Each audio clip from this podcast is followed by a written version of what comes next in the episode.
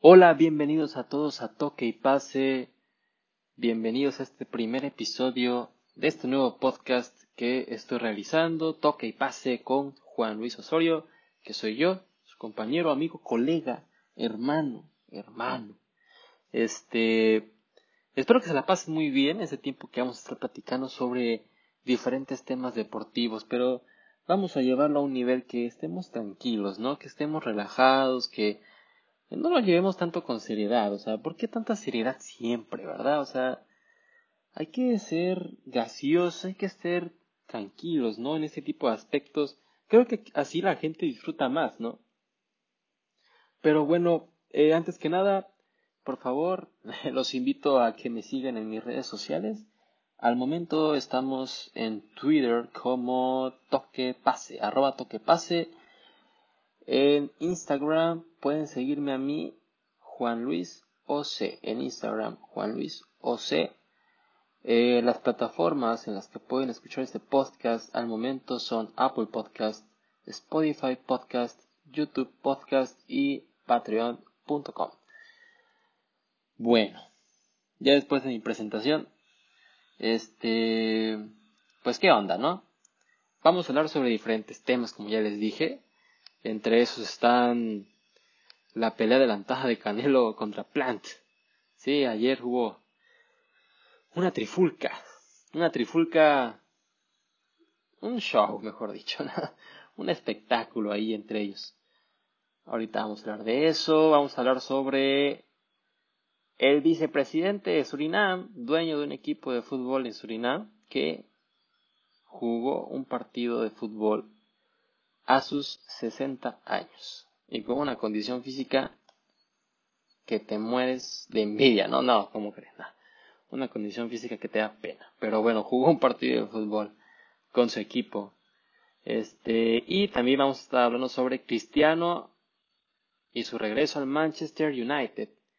Contentos, contentos los fanboys. Contento yo. Yo no soy fanboy, pero contento yo porque yo era ídolo del Batipibe, no de Cristiano ahorita. Yo soy ídolo del Batipibe. Y bueno, este el episodio trata más que nada, o lo principal del episodio es sobre crisis culé. Para esos que son fan del Barcelona, como su servidor, pues les va a doler, ¿no? Porque voy a hablar las cosas al chile. A mí me duelen también, pero hay que ser este, realistas, cómo se están viviendo las cosas. Vamos a hablar sobre Bartomeu, el error más grande del Fútbol Club Barcelona, el cáncer del Barcelona. Vamos a hablar sobre Dembélé y Coutinho, las dos contrataciones más caras en toda la historia del Barcelona y las más erróneas, las más ineficientes de todas, ¿ok? Vamos a hablar sobre también uh, el 8-2, el 8-2 que nos propinó el Bayern de Múnich en Champions League en los cuartos de final. Un 8-2 catastrófico, de pena, vergonzoso. No sé cómo más puedo describir ese momento. Dios mío, que sentía que me hundía en la tierra. Bueno, y si ustedes creen que lo de Bartomeu es malo, si lo de Embele y Coutinho es malo, si el 8-2 es malo, lo que sigue es eso multiplicado por 10.000. ¿Sí? Exacto, la salida de Lionel Messi del Barcelona. Tanto queríamos que Bartomeu se fuera para que llegara otro presidente y mantuviera a Messi ahí. Llega otro presidente y se va Messi. Dios mío, aquí estamos jugando. Qué cosa tan espantosa. Yo lloraba, ¿eh? Yo lloraba. Sinceramente, yo lloraba. Me la pasé mal. ¿Para qué los engaño? Me la pasé mal. Es, es difícil. Es difícil de tratar de aceptar esto, ¿no? No sé, no me acostumbro aún verlo con la playera del PSG. Bueno, pero también vamos a hablar sobre la porta. Ese es el. Ay, cabrón. Bartomeu tiene culpa de muchas cosas, de la mayoría, sin duda alguna, pero la porta. No aportaste un poquito de ganas, ¿eh? No aportaste ganitas a esto. Y por eso se nos fue yendo Messi. Pero bueno, tú nos prometiste, cabrón. Tú nos prometiste, pero te valió madre. Bueno. El inicio de temporada también de Barcelona es una de las charlas del día de hoy. Qué inicio tan más catastrófico, señores. Ya nos dieron a nuestra madre en Champions otra vez. ¿Y quién cree? En Bayern de Múnich. 3-0 nada más nos clavaron. Y, y jugando del nabo, ¿eh? Jugando horrible. era un caos, era un caos. El Barcelona no hacía nada. No tienen ni una idea de lo que estaban haciendo. El partido ante Granada ayer, creo, fue ayer, no me acuerdo si fue ayer o antier. También, o sea, terminamos jugando con tres delanteros. Ah, bueno, esos tres delanteros eran Luke de Jong, Gerard Piqué, y el gol creo que fue de Ronald, el gol fue de Ronald Araujo, o sea, Dios mío, así está el Barcelona. Y al final hablaremos sobre Coman contra directiva. Lo que empezaba como un cuento de hadas terminó siendo una pesadilla para los dos, más para Coman yo creo, porque es el que está, está este, en la cuerda floja ya. Pobre Coman. Presumía que se llevaba muy bien con la porta, que todo iba excelente, y ahorita están buscando su reemplazo al parecer. Pero bueno, comenzamos con toque y pase. Recuerden, este programa no es de drogas no es de drogas, es un programa deportivo para que no malentiendan, ¿eh? Porque ya saben cómo la gente luego ah, este programa, hijo, no lo vayas a ver porque te hablan de puras cosas malas. No, señora, tranquila, este programa es totalmente deportivo, sano, todo el mundo lo puede ver. Bueno, no todo el mundo, pero la mayoría sí lo pueden ver. Bueno, empezamos con Caleb contra Plant. Sí, Caleb contra Plant. Ayer hicieron su espectáculo en la presentación oficial de la pelea, en la conferencia de prensa, este, para la pelea del 6 de noviembre en el MGM Grand de Las Vegas. Pues todo resulta, vámonos al principio, ¿no? Este, aquí el rollo es por un compañerito, un compañerito del Canelo, un compañerito de clase del Canelo. Está en su mismo equipo con Eddie Reynoso, su nombre es Oscar Valdez si eres aficionado del boxeo, yo creo que sí lo conoces, ¿no? Bueno, este cabrón salió positivo de doping hace un par de semanas y aparte ganó su pelea. Hubo polémica porque tal vez no se lo merecía. Se hizo un espectáculo, ¿eh? Se hizo un espectáculo. Pero... Pero bueno, como que Caleb Plan se agarró de ahí y dijo, pues de ahí le voy a dar al Canelo a ver qué onda, a ver, a ver qué saco, vamos a rascarle los huevos al tigre, Vamos a picarle la pinche cresta al canelo. Y sí, lo, bueno, esa es una de las cosas que enchió al canelo. Pero la cosa que terminó por darle en su madre a, Saúl, la cosa que dijo, ya cabrón, te pasaste de lanza, es cuando, no sé, yo creo que este güey de Caleb Plant, este Caleb Plant, aplicó su, sus clases intensivas de español de 24 horas y le soltó un tremendo chingas a tu madre Canelo. O sea, ahí fue donde dijo Canelo, con mi mamá no te metas, cabrón. Pum, empujón, putazo, vámonos. Es que Kenneth Plant, un chingas a tu madre a un mexicano proveniente de un gringo es como, güey, tú no te mereces decir eso, o sea, es nuestra palabra. O sea, así como allá en Estados Unidos, los afroamericanos tienen su palabra prohibida o sea, su palabra para ellos que no puede decir nadie más. No la voy a decir aquí, obviamente.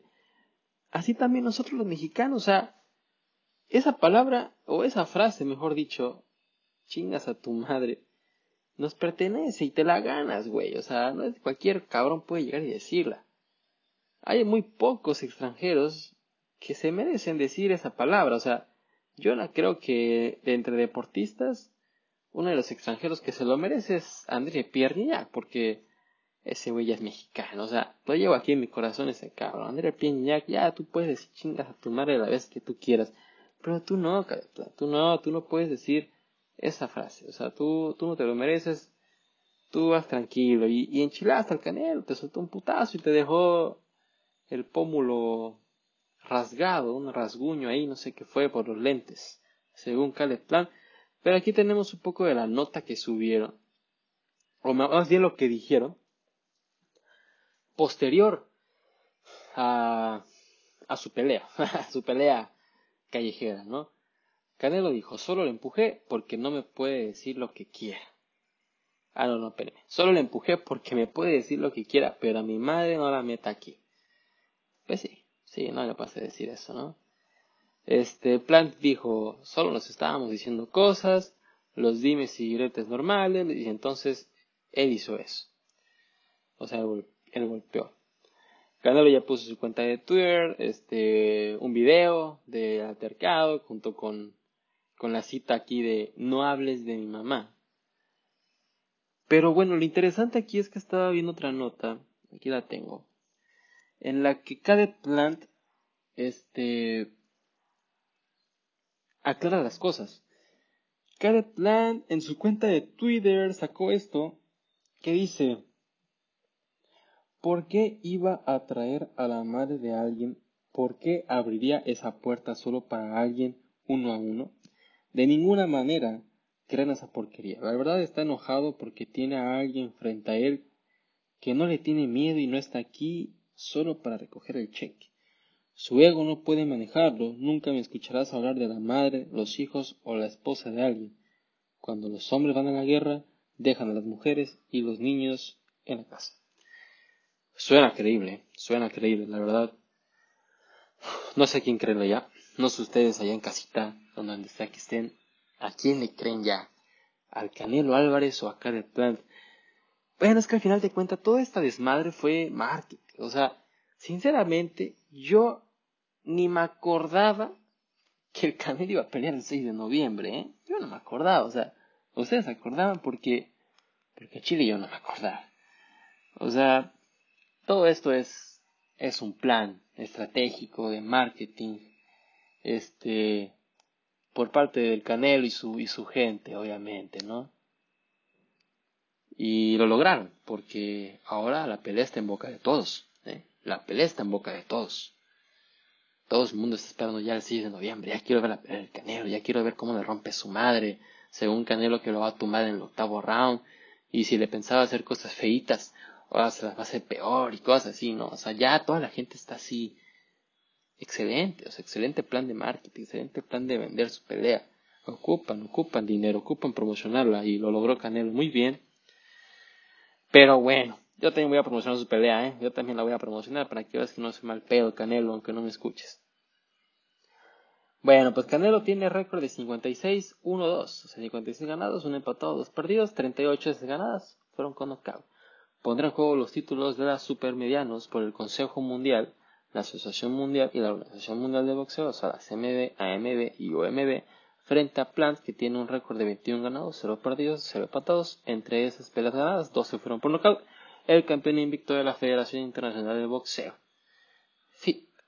La contienda está prevista para el 6 de noviembre en el MGM Grand Garden Arena en Las Vegas.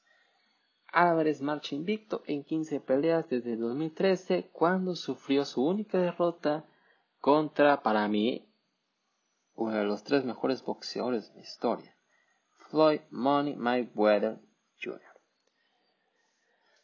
pero bueno, esperemos que esté bueno y que no sea puro, puro bla bla bla, que realmente se partan su madre, que ya, ya estuvo bueno, Canelo, dale, dale en su madre, así como a pobre a lo contrincante pasado, yo no me acuerdo cómo se llama, que le fracturaste todo el rostro, ¿no? Te pasaste de. Pero bueno, seguimos con la siguiente noticia.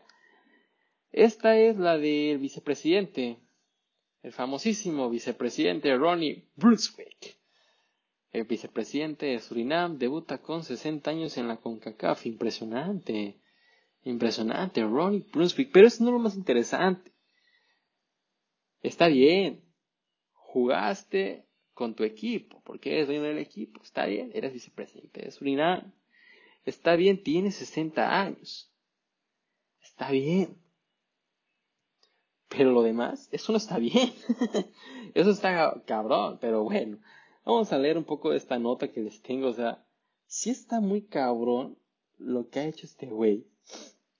Los medios de Surinam, un país sudamericano de medio millón de habitantes, que hace frontera con Guyana, Guyana Francesa y Brasil, dan buena muestra este miércoles del tardío debut de su, de su vicepresidente, llamado Ronnie Brunswick, vicepresidente de Surinam.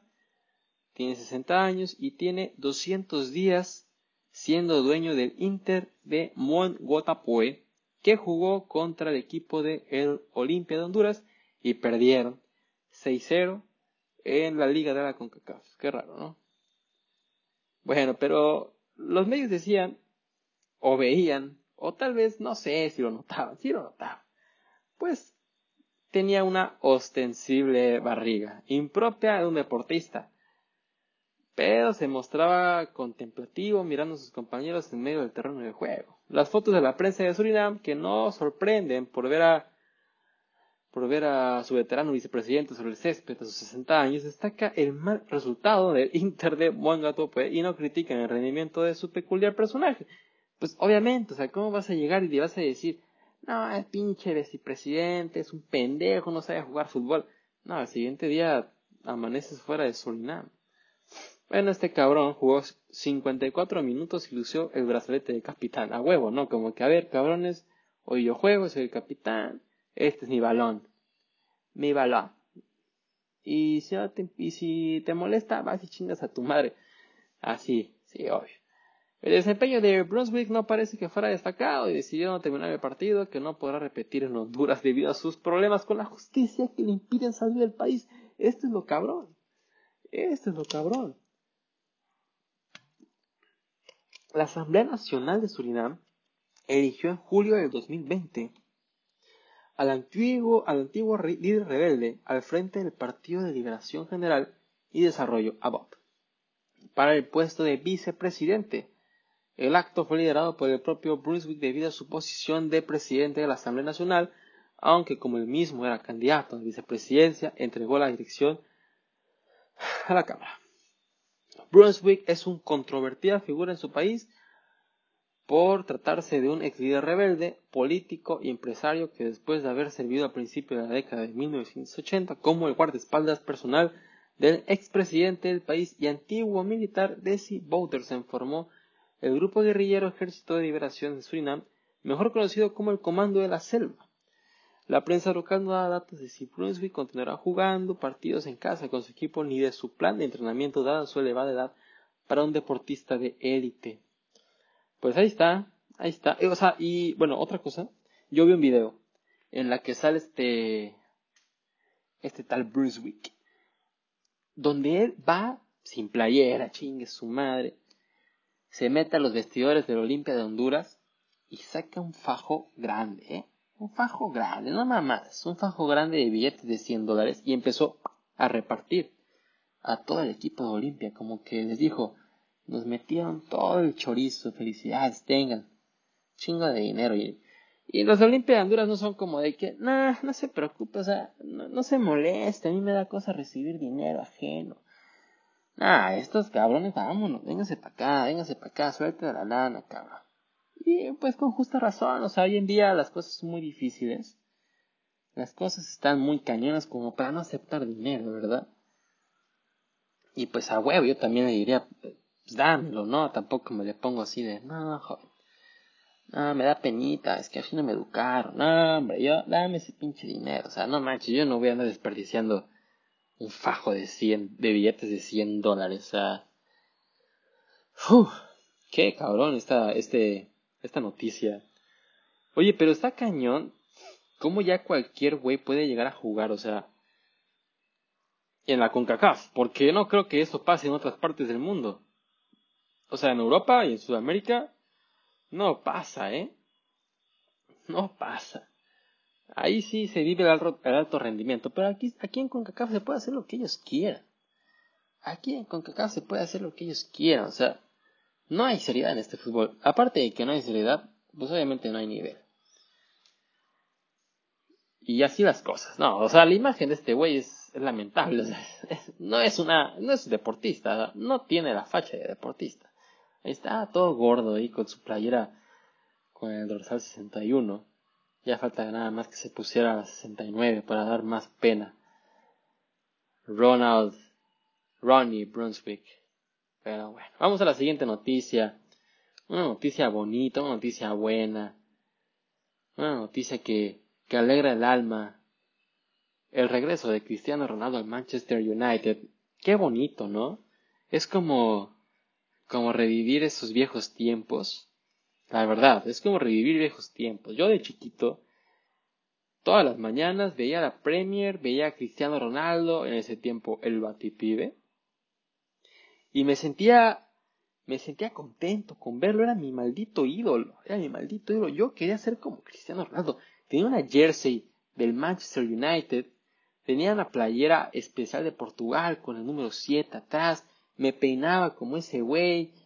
O sea, yo quería ser CR7, hasta me par cuando me tocaban las retas ahí en la escuela a tirar un tiro libre, me paraba como CR7, alzaba los hombros y los bajaba cuando respiraba, o sea, yo era CR7, yo era CR7, era mi maldito ídolo, hasta que se fue al Real Madrid. No quiero decir que arruinó su carrera, pero pues es que es el enemigo de mi equipo, es el enemigo de Barcelona. Y, y pues la cajeteaste, Cristiano. Pero bueno, Cristiano Ronaldo se fue con un balón de oro y una Champions en sus laureles. Regresa al United. Después de 12 años regresa al United con 5 cinco balones de oro, 5 Champions League siendo máximo goleador de Champions, siendo el máximo goleador de Real Madrid, siendo el máximo goleador de una Eurocopa, siendo el máximo goleador mundial con más de 790 goles. O sea, regresó siendo una leyenda total. El Manchester United tiene en sus filas a uno de los tres mejores futbolistas de la historia del fútbol la verdad es impresionante. Es impresionante lo que tiene el Manchester United, es impresionante lo que hizo Cristiano en su tiempo fuera. No lo desaprovechó. Cristiano es un futbolista de élite mundial, es un futbolista de época. No desaprovechó su tiempo fuera, regresó siendo una maldita leyenda, regresó siendo el bicho. Regresó siendo el bicho. Qué feliz estoy por Cristiano, su regreso, la verdad es, este, es, un impacto tanto deportivo como económico a favor, a favor obviamente, este, y de popularidad. Manchester United en un par de días tenía más seguidores de los que ha conseguido en toda su historia. Eh, ya hayan vendido más playeras de las que ya han vendido en toda su historia de todos los jugadores juntos. Este, y ahora llega Cristiano, tres partidos apenas van, cuatro goles. Lo normal para el bicho, lo normal. Y es lo bueno de ese futbolista, es lo bueno de Cristiano Ronaldo, que, que no necesita como que no necesita acoplarse. O sea, obviamente todo futbolista necesita acoplarse a esos nuevos aires, pero ella con una mentalidad diferente, llega como que, bueno, voy a meter goles, voy a lo que voy. Él dijo, yo no regresé al Manchester para ir como princesita, que ya regresé, que dinerito, que no sé qué. No, él regresó a demostrar que está a nivel para jugar en la liga más exigente del mundo, que es la Premier League.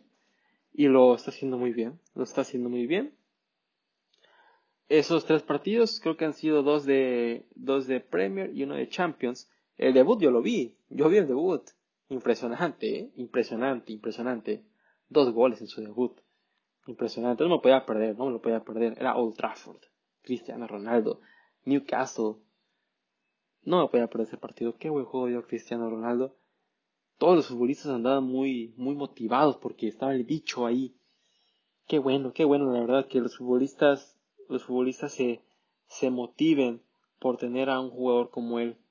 Este, acompañándolos en los vestidores, en la cancha, ¿no? Este, lo que dice, hay una historia de hecho que contaron que, que el viernes allá en el, en el equipo de Manchester, los viernes acostumbran a, a que sea de postre, ¿no? Bueno, los futbolistas vieron que Cristiano Ronaldo no agarró el postre, es como que ya sabemos cómo es Cristiano, ¿no? Ya sabemos que ese güey come pura proteína y cero grasas, cero no sé qué, cero nada, ¿no? El puro atún. Pero vieron que no agarró el postre y de ahí todos los futbolistas del Manchester decidieron no agarrar el postre. O sea, güey, ¿qué habrá sido de postre? No lo agarraron. Me imagino que uno sí se quedó de, ah, su madre, yo sí quería, pero solamente porque está el bicho. Me voy a hacer el fuerte. Y no, no, no, no, no agarraron el postre. O sea, es, es impresionante el impacto inmediato que causa Cristiano Ronaldo en un equipo como Manchester United con jugadores buenos, ¿eh? Porque no son cualquier futbolista, son jóvenes, pero son buenos. Tiene lo acompañan futbolistas como Bruno Fernández, que es muy bueno, muy bueno Bruno Fernández, lo acompaña Paul Pogba, lo acompaña jovencitos como Mason Greenwood, Greenwood, este, también, no tan jovencito, pero ahí está de recambio Edison Cavani, este, tienen a Marcus Rashford, ahí está Juan Mata, todavía, está Juan Mata, ahí está Jesse Lingard que ya regresó, ahí está Luke Shaw, Rafael Varane que regresa, vuelven a ser compañeros de equipo, Cristiano Rafael Varane, después de ganarlo todo con el Madrid, pues ahora son compañeros, no, o sea, es un equipo joven, entre joven, joven experimentado, este, y con Cristiano es un plus muy grande, siempre donde esté Cristiano es un plus muy grande, y pues ya, ¿no? O sea, es impresionante, es impresionante. Obviamente ninguno de los futbolistas que, que jugaban con Cristiano en la primera etapa de él con el United, pues ni uno está. Ni uno está. O sea, ya no está Wayne Rooney, ya no está Nani, ya no está Carlitos Tevez, ya no está Paul Scholes, ya no está Ryan Giggs, ya no está Michael Carrick, ya no está Patricia Ebra, ya no está Nemanja Pidic, ya no está Rio Ferdinand, ya no está Andersar, ya no está Antonio Valencia, ya, ya, olvídate, olvídate, ya no hay ninguno de ellos. Algunos ya se retiraron, otros están jugando en ligas este, fantasiosas como en Estados Unidos, por, por el ejemplo de Nani. Carlitos Tevez, ese siguió sus sueños y se fue a Argentina, qué bueno, ¿no? Eh, Rooney ya dirige, unos ya son de T, unos ya son de T, es, es este, impresionante. Cristiano sigue ahí, ¿eh? como el buen vino, como el buen vino. Entre más viejo, mejor. Pero qué bueno, estoy feliz por Cristiano Ronaldo, estoy feliz por Cristiano Ronaldo, ojalá sea así siempre y que tenga éxito en el Manchester United, porque la pelea está dura, ¿eh? Porque no solamente son ellos los que tienen equipazo, o sea, está Chelsea, que se reforzó cabrón. Está este Liverpool, que es el mismo plantel. Es el mismo plantel de años y la siguen rompiendo, ¿eh? La siguen rompiendo. A mí me gusta ese Manchester a mí me gusta ese Liverpool. Y está el City, que no se le puede dejar, no se le puede pasar por alto. El Manchester City de Pep Guardiola, que tiene una equipa sasazo. Y tiene para mí ahorita el jugador más talentoso de Inglaterra, que es Jack Grealish. Impresionante futbolista, impresionante futbolista. pero bueno. ¿Cuánto vamos? Excelente, excelente. 27 minutos. Y nos hemos divertido, ¿sí o no? Nos hemos divertido, hemos estado tranquilos. Espero que que este tipo de pláticas deportivas las disfruten así como yo, porque a mí no me gusta hacer serio, a mí me gusta pasármela tranqui, ¿no? Pasármela tranquilo. Pero ya se acabó lo tranqui y vamos con lo serio, porque el tema que viene a continuación es crisis culé. Y a mí eso me enoja, ¿eh? Porque es mi equipo y me tiene preocupado. Me tiene muy preocupado la crisis culé. Bartomeo. Para empezar, ¿qué hizo este cabrón?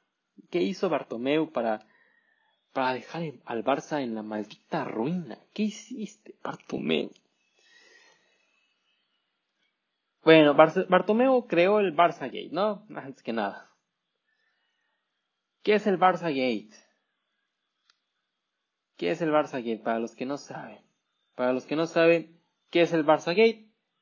El escándalo que llevó a la detención de Josep María Bartomeu. Bueno, el comienzo de esta causa se remonta a febrero del año pasado y este lunes ha derivado, bueno, este lunes esta nota fue hace un chingo, pero bueno, en ese momento derivó al arresto del expresidente del Barcelona y otros tres directivos.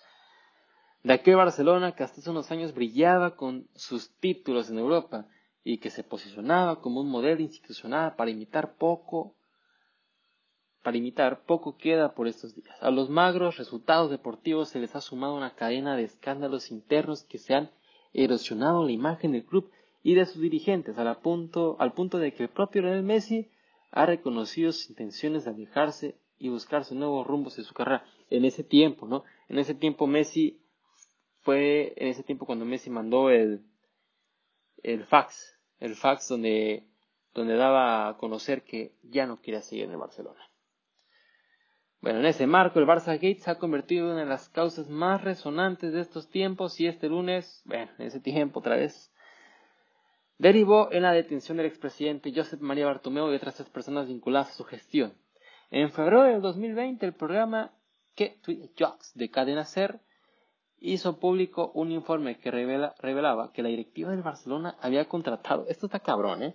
había contratado una empresa de servicios digitales denominada E3 Ventures con el objetivo de emprender una campaña de desprestigio en redes sociales contra personalidades contrarias a la gestión de Bartomeu.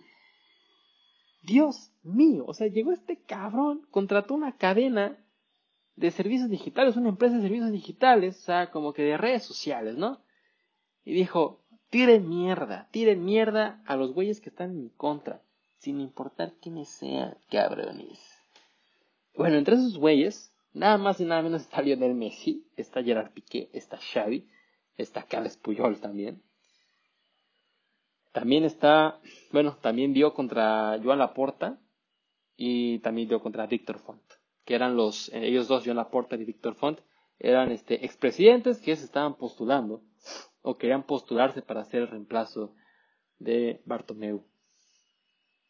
Aunque en un principio Bartomeu y sus allegados intentaron desmentir los vínculos con la empresa E-Treat Ventures, la prueba fueron, las pruebas fueron contundentes y el propio presidente debió reconocer en público la contratación de sus servicios, aunque negó rotundamente que fuera para emprender una campaña de desprestigio.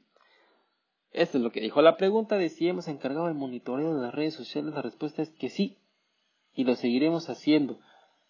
A la pregunta de si hemos encargado de desprestigiar personas o instituciones a través de las redes sociales, la respuesta es no, y perseguiremos a quien nos acuse de ello. Pues, pues, no sé cómo le van a hacer, pero están a perseguir ellos mismos. El escándalo no terminó allí, debido a que el ACER también reveló que presuntamente el Barcelona había pagado un sobreprecio por los servicios de e Ventures, cerca de un millón de euros cuando ese trabajo no se no se presupuesta por más de 150 mil o 200 mil en el mercado. o sea, con el dinero del equipo, este güey gastó más de un millón de euros cuando ese tipo de cosas no te puedes gastar más de 150 o 200 mil. Y que el costo total de lo pagado había sido dividido en varias facturas. Ándale, cabrón.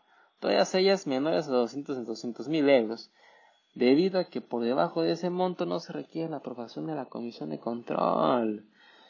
Emily Rosa, el expresidente, el ex vicepresidente del club que presentó su renuncia en abril de 2020, tuvo fuertes declaraciones en ese sentido. Eso sí me acuerdo. Sinceramente creo que en este caso alguien ha metido mano en la caja, así dijo el cabrón. No sé qué nivel, ni, no sé, no sé a qué nivel, ni si, ni si el presidente lo sabía, pero me parece claro.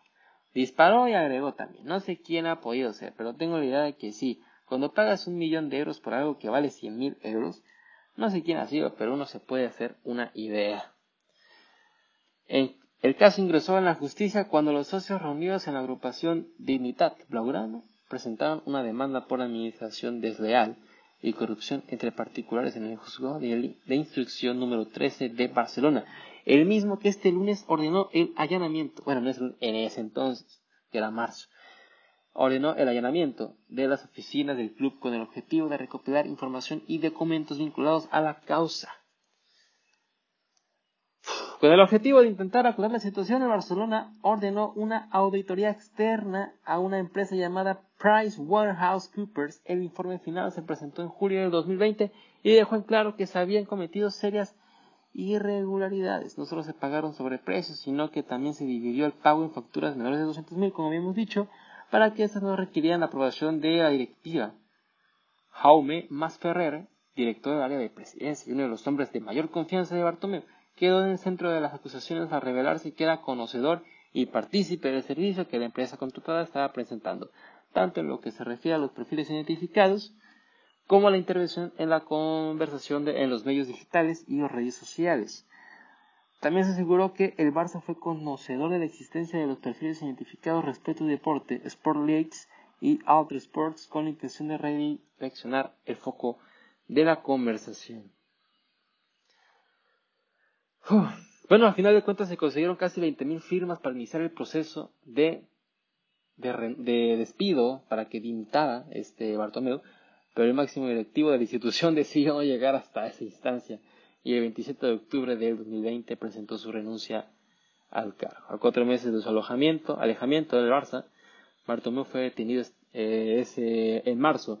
Fue detenido en marzo. También fueron apresados Oscar Grau y Román Gómez Ponti, CEO y director del, presidente, del Departamento Jurídico del club, y el mencionado Jaume Masferrer. No se descarta que haya más arrestos en, ese tiempo. Al final no hubo más arrestos. Las cosas parecen cerrarse cada vez más en torno a la figura de Bartomeu y de aquello que estuvieron más cerca de, que de él durante gestión, mientras Barcelona se prepara para celebrar nuevas elecciones. Que eso ya pasó, como les dije, esta nota es vieja, pero ya se presentaron esas elecciones, ya se eligió a Joan Laporta. Y según esto, pues iba a intentar revertir la mala imagen de este equipo. Cosa que no ha pasado, compañeros. Cosa que no ha pasado. Bueno, este güey nos dio la madre. Y lo que también dio la madre Bartomeu fue los fichajes. Fichajes sin control. Fichajes sin control y aparte de no, de no este, creer o no invertir en, en fuerzas básicas en la masía. La masía siempre ha estado ahí, pero si tú le inviertes, si tú le das un aporte confianza, los futbolistas te llegan. Pero si tú no, no le das esa confianza, no, no das el ojo a ese, a la masía, no te va a llegar por arte de magia. O sea, la directiva decidió contratar jugadores extremadamente caros. O son tan malos negociadores, o en verdad cuestan eso, que yo creo que es lo primero. Son muy malos negociadores. Y contratan a Dembélé y Coutinho. Entre esos Dembélé y Coutinho hay más futbolistas que contrataron, pero ellos fueron los más caros con 150 millones cada uno. O sea, 300 millones entre Dembélé y Coutinho. Y díganme ustedes qué han hecho. No han hecho nada. No han hecho nada. Dembélé de 50 partidos juega bien 5 y 45 más se las pasa lesionado. Coutinho pues estuvo bien unos 3 meses, ahí desapareció, luego se lesionó, luego desapareció, y así no. O sea, es un caos de Dembélé y Coutinho. Fue la basofia más grande de la historia de Barcelona. Junto con eso se juntan más futbolistas, como les digo. No digo que, que tengan ese peso como lo tenían Dembélé y Coutinho, pero siguen siendo gastos no pagados. Al final de cuenta, de tantos gastos que se han hecho en futbolistas, en lo que vimos en las redes sociales, lo que tú quieras, tal vez desfalco, desfalco de dinero, desfalco de lo que sea. El Barcelona ya debe mil millones de euros. O sea, están más endeudados que un país pobre. O sea, están más endeudados que México. Está cabrón, ¿eh? Está cabrón. No sé cómo se va a revertir la situación. O sea, ahorita están en, en etapa de austeridad pero, pero sí está muy difícil, ¿eh? Muy difícil. Como dicen muchos, el Barcelona es el siguiente Milan. Ese Milan que por un tiempo también vivió problemas financieros y eran una cochinada de equipo. Ya hoy en día ya se recuperaron, gracias a Dios. Ya son el Milan. No, pero no son el Milan que era antes, pero ya compite. Ya compite el Milan. Este, pero Barcelona no tarda en llegar a hacer eso, eh. Barcelona no tarda en llegar a hacer eso. Están mal, muy mal. Bueno, lo siguiente es el 8-2. El 8-2. Champions League. ¿Cómo te lo puedes imaginar? El mejor escenario. Venían inspirados porque le acabamos de dar en su madre al Napoli. Messi venía on fire. Íbamos contra el equipo Teutón. Íbamos contra Bayern Múnich, el equipo bávaro. Señores y señoras, estábamos inspiradísimos, estábamos que no creíamos en nadie, íbamos todo, todo. Empezamos bien, empezamos muy bien, pero cuando nos metieron el primer gol, haz de cuenta que nos metieron 10, güey. De ahí empezó la crisis. de ahí empezó la crisis culé. 8-2. 8-2 quedamos ese día es triste. Yo me sentía, no sé, no sé ni en dónde esconderme. Yo veía fotos de amigos, familia, me decían, hey, qué pedo, ¿dónde estás? No sé qué. O sea, güey, déjame en paz. Solamente estoy llorando, tratando de, de superar esta pendejada, ¿no? O sea, momento difícil. Y si para mí fue un momento difícil, no me imagino para la gente en Barcelona. Y si para la gente de Barcelona fue un momento difícil, no me imagino para los deportistas, ¿dónde puta madre se iban a esconder? Era lamentable, era lamentable lo que se estaba viviendo. El Barcelona había sido humillado en su cancha contra el Bayern de Múnich. 8-2, o sea, ahí fue el fin de, ya de Quique Setién como DT, obviamente. A las horas creo, no sé si así, al día siguiente Quique Setién ya no era más DT de Barcelona era más que obvio, o sea, era, era un momento muy difícil. El Barcelona la vivió mal, la vivió mal, pobre Messi.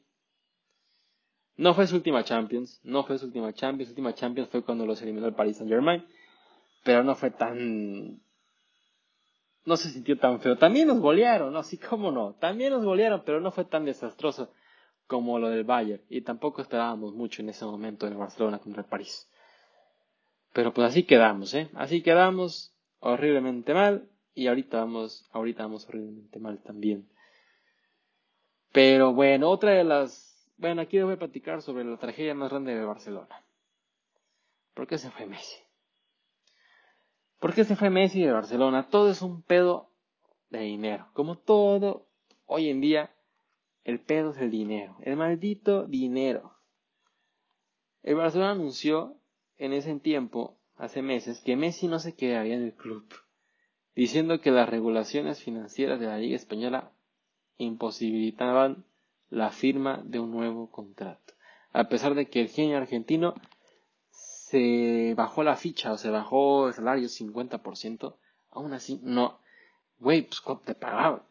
El Barcelona informó que Messi no firmará, no firmaría de nuevo con, con Barcelona con lo que el astro argentino dejaría, dejaría de ser así parte del equipo con el que inició su carrera profesional y así cosechó muchos éxitos, ¿no? Se marchó después de 17 temporadas exitosas en las que impulsó al club catalán a la gloria, ayudándolo a ganar numerosos títulos nacionales e internacionales desde que debutó en su adolescencia. Pero, ¿por qué no se concretó el acuerdo entre Messi y el Barcelona? El club indicó en ese entonces en, un comunicado que a pesar de haber llegado a un acuerdo entre Barcelona y Messi, y se tuvo la intención de ambas partes de firmar un nuevo contrato, no se pudo formalizar debido a obstáculos económicos y estructurales. Laporta culpó al reglamento de la Liga Española de no permitirle al club firmar un nuevo contrato con el jugador. Su anterior había terminado el 30 de julio. Ante esta situación, Lionel Messi no continuará, así dijeron, ¿eh? así dijo el club. Ante esta situación, Lionel Messi no continuará ligado al Fútbol Club Barcelona. Las dos partes lamentan profundamente que finalmente, las dos partes lamentan profundamente que finalmente no se puedan cumplir los deseos tanto del jugador como del club. El Barcelona se refiere al límite salarial que se tiene en los clubes de la liga y que va ligado a los ingresos y situación económica de cada institución. Actualmente los catalanes no pasan por sus mejores días en la parte financiera, obviamente, luego de diversos fichajes muy costosos y que no han redituado en éxitos deportivos, que siempre traen consigo mejores ingresos. Además, el club, como mucho más en España y Europa, acusó el severo golpe que implicó la pandemia del COVID-19. Mételo a la cárcel el COVID, sí, pinche COVID pendejo. La institución llevaba varios meses en un trabajo de ingeniería financiera, tratando de cuadrar los números y poder registrar a Messi. Pese a los esfuerzos hechos, no pudieron ajustar las cifras para ser compatible con la normativa de la liga. Según la prensa española, Argentina había acordado un recorte de 50%, como les estaba diciendo, para cobrar unos 37.5 millones de euros netos por temporada. Pues nada más, cabrón. ¿Cuál es el límite de coste de plantilla deportiva de la Liga Española? Este límite de coste de plantilla es el importe máximo que cada club puede consumir durante la temporada y que incluye el gasto en jugadores, primer entrenador, segundo entrenador y preparador físico del primer equipo. Además incluye el gasto de filiales, cantera y otras secciones. O sea, todo, güey.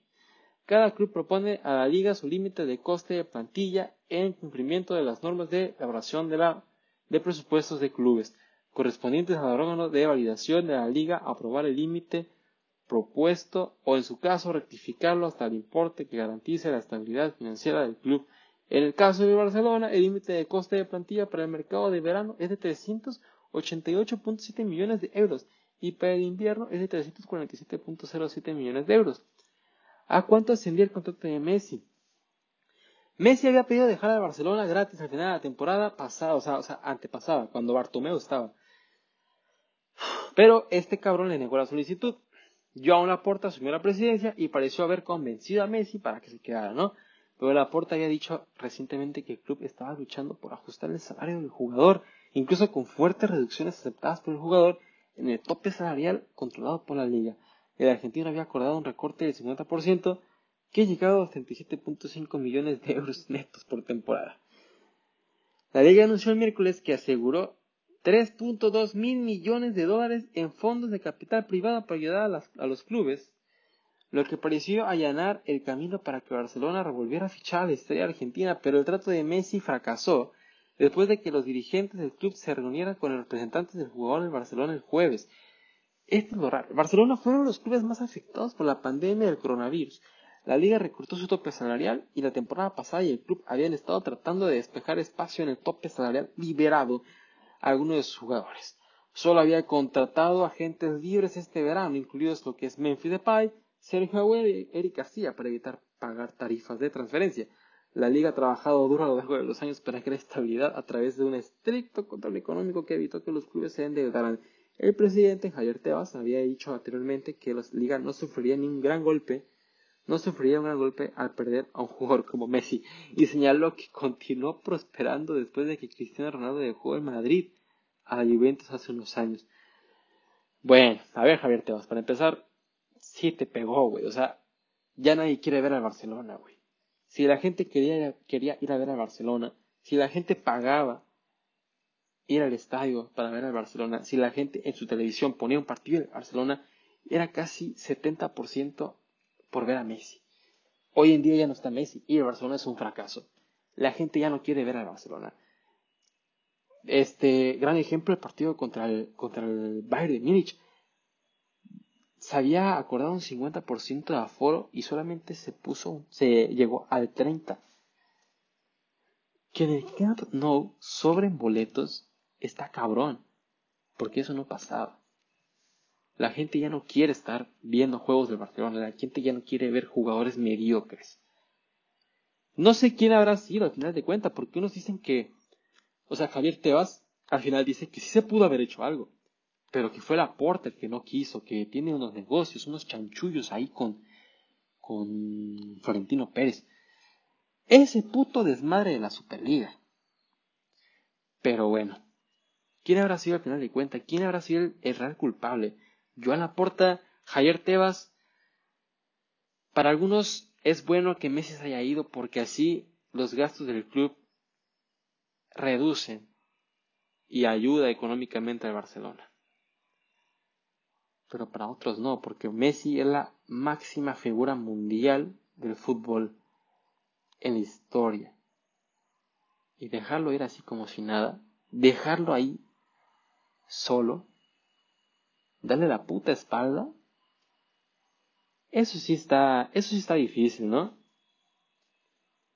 Eso sí es ser mediocre, la porta. Eso sí es ser mediocre. Y perdóname, pero dijiste aquí que ibas a mejorar el club. Y espero que sí lo hagas. Y todavía tengo un poquito de fe en ti. Pero deja ir a Messi. Prometiste tu llegada que ibas a mantener a Messi, que ibas a hacer todo lo posible, que ya tenías el puto trato hecho. Y de la nada, no, que la liga, no, que madres. Es el puto dinero que los consume ustedes, directivos de Barcelona.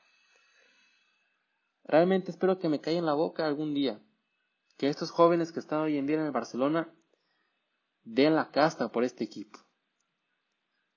Tenemos a Ansu Fati, tenemos a Pedri, tenemos a Frankie Jong, tenemos a Serginho Dest, jugadores que acaban de debutar como Yusuf Demir, como Gaby, como Valdé, Eric García, Ronald Araujo, Mingueza. Espero que algún día, de perdida, se vuelva a encontrar el rumbo, ¿eh? Que estos güeyes, esos jovencitos, le metan huevos y corazón a lo que están jugando, ¿no? Porque no están jugando para, para cualquier club, están jugando para el Fútbol Club Barcelona. Están portando playeras que han portado jugadores como Xavi Hernández, Andrés Iniesta, Carles Puyol, Ronaldinho Gaucho, Samuel Eto'o, Titi Henry, y por supuesto Lionel Messi. Así que, por favor, hay que regresar a la senda del triunfo, hay que echarle huevos, porque una cosa es perder y otra cosa es perder sin echarle huevos. Bueno. me inspiré, lo siento, me enojé. Pero vamos a empezar con Coman y la directiva. Coman y la directiva. me da risa este tema porque Coman presumía que no, yo me llevo muy bien con la porta. La porta es un, es muy recto, derecho, que me dice las cosas de frente, que la chingada. Y de la nada se empezaron a tirar mierdas a las espaldas. Que por acá Ronald Coman decía que no sé qué, que no se metieran con él, que la porta diciendo que no estuvo bien que dijera. O sea, y ni siquiera se decían las cosas en la cara, o sea. Y ahorita, o sea, ahorita no sé qué se le pasó por la cabeza a Ronald Koeman. Que llegó y dijo, voy a hablar en conferencia de prensa. Tengo todo preparado. O sea, llegó a la conferencia de prensa para el partido de Cádiz, que es mañana. Y dijo, buenos días a todos. El club está conmigo en una situación de reconstrucción. La situación financiera del club está ligada al deportivo. Esto significa que tenemos que reconstruir la plantilla sin poder hacer grandes inversiones. El fútbol necesita tiempo, los jóvenes pueden llegar a ser grandes en estos años. Lo bueno de reconstruir el equipo es que los jóvenes podrán tener oportunidades como nunca estuvieron Xavi y Iniesta. Pero se pierde la paciencia, que dar un alto ranking de la liga sería un éxito. Además, en la Champions no se puede esperar milagros. La derrota contra el Bayern Múnich la semana pasada tiene que verse o tiene que ser enfocado desde esa perspectiva. El proceso en el que nos encontramos hace que la plantilla tenga que ser respaldada con hechos y palabras. Hay que respaldar este proceso. Yo sé que la prensa reconoce este proceso. No es la primera vez que ocurre en una historia del Club Barcelona. Contamos con vuestro apoyo en estos momentos difíciles, como la plantilla y jugadores. Estamos satisfechos con el apoyo que tuvimos ante Granada. Vizca Barça. Y así se fue. ¿Preguntas? Nada, señores, vámonos. No contestó ni una pregunta, de hecho ni siquiera permitió que iniciara la rueda de prensa. Solamente dio el comunicado y se fue, ¿no? Este Ronald Koeman tiene años, no tiene años, tiene días diciendo que este club tiene futuro gracias a él, porque le da, le da oportunidad a los jóvenes de jugar, que este club está en proceso de reconstrucción y con él, y todo con él, que hay jóvenes y que él, y que no sé qué. A ver, como una cosa es que, que tú digas que le das confianza, que le das oportunidades a los jugadores, y otra cosa es que realmente tengas esa confianza en tus jugadores. Porque sales con esto, pero luego sales con que es lo que tenemos, es lo que hay, eh, es, es con lo que contamos, así a estas instancias hemos llegado. Entonces, ¿qué estás diciendo? ¿Que tus jugadores no valen madre? Ronald Koeman es realmente sentir la confianza, no nada más decir que la tienes. Y aparte hay cosas, Ronald Koeman, que o hay verdades que se tienen que callar, o sea, está bien ser ser este realistas, pero tampoco es darle una patada en el culo a tus jugadores, decir en la Champions no esperen milagros. Si quedamos entre los cinco lugares, es todo un éxito, ¿eh? O sea, güey, di, cosas positivas. Di que tus jugadores son chingones y que pueden hacer lo que, lo que sea si se lo creen. Porque créeme, Ronald Koeman, han habido plantillas en, otro, en, otro, en otras ligas, en la Liga Española también, con muy inferiores a la de Barcelona. Y sí han hecho, entre comillas, milagros, ¿eh? Sí han habido equipos que, entre comillas, milagros, han hecho. Ese Getafe, ese Getafe de Europa League, oye, no vas a comprar el Getafe con este Barcelona, ¿eh? Y ellos llegaron muy lejos. Oye, el Leicester City en Inglaterra, no me vas a, no me vas a decir que el Leicester City tiene, en ese tiempo tenía un plantel muy superior al de Barcelona y ganaron la liga más exigente del mundo. Han, han, ocurrido milagros, pero ¿por qué? Porque los entrenadores hacen creerse las jugadores. Y si tú llegas y dices, es lo que hay, no esperen milagros, si llegamos a tal etapa, es pinche éxito. Llegas y dices eso, los jugadores se van a sentir que no valen madre. Les estás dando un bajo estándar, un bajo estándar de éxito, una mentalidad mediocre, así como la tuya. Y si te sacan del Barcelona en estos días, no me voy a impresionar, no me va a extrañar que te manden por un tubo ya. Porque no solamente ocupamos un DT experimentado, no solamente ocupamos un DT que sepa de fútbol, porque tú eres experimentado, sabes de fútbol. Ocupamos un DT que entienda la situación. Y que aparte de ser realista, también sea motivador, güey. Cosa que tú no tienes. Pero bueno, señores, hemos llegado al final de este primer episodio. La verdad, estoy muy contento de haberlo terminado. no, no, estoy muy contento de, haberlo hecho, perdón, de, haberlo terminado, de haberlo hecho. Este. Esperemos que, que esto llegue a más gente, ¿no? Eh, en la descripción del video voy a ponerle los links de donde, me pueden seguir en mis redes sociales y aparte donde pueden ver este podcast. Aparte de donde lo están viendo, pues lo pueden ver por YouTube Podcast, Spotify Podcast, Apple Podcast, Patreon.com.